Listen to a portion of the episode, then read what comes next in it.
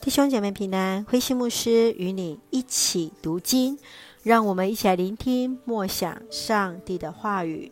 加拉太书五章，基督徒的自由与圣灵。加拉太五章，保罗劝勉加拉太人，当生发仁爱的信心。基督已经释放了我们，信徒不再是律法的奴隶。想透过律法称义的人，是与基督隔绝的，而从恩典中堕落。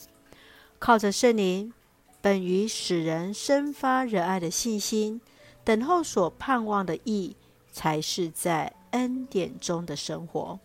但恩典所带来的自由，并非放纵，而是对圣灵的顺服。在个人层面结出圣灵的果实，在团体层面。担当彼此的重担，在一到十五节中，基督已经释放了我们，使我们成为自由的人，所以不再受律法的辖制，而是要实践律法的精神，就是用爱心相互服侍。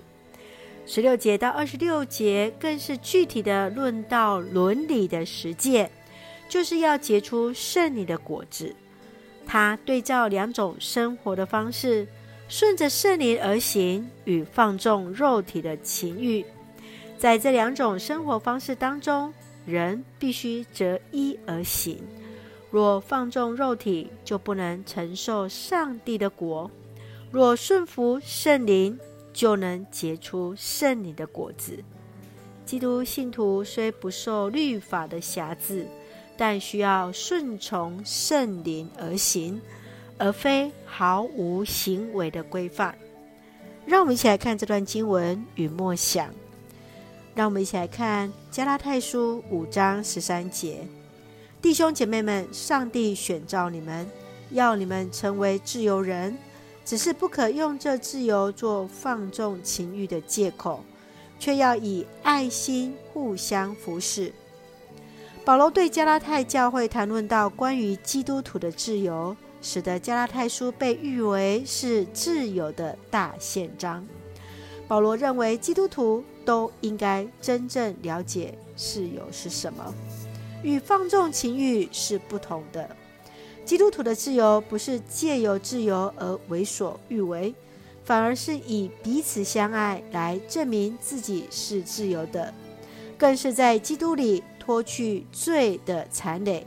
不再受到罪的辖制，而得享在基督里的存权，活在圣灵自由的运行之中，结出圣灵果实的特质：博爱、喜乐、和平、忍耐、仁慈、良善、忠信、温柔、节制的生命。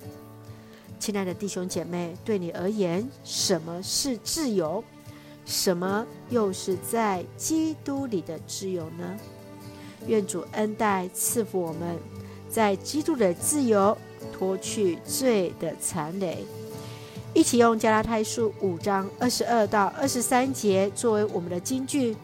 圣灵所结的果子，就是博爱、喜乐、和平、忍耐、仁慈、良善、忠信、温柔、节制。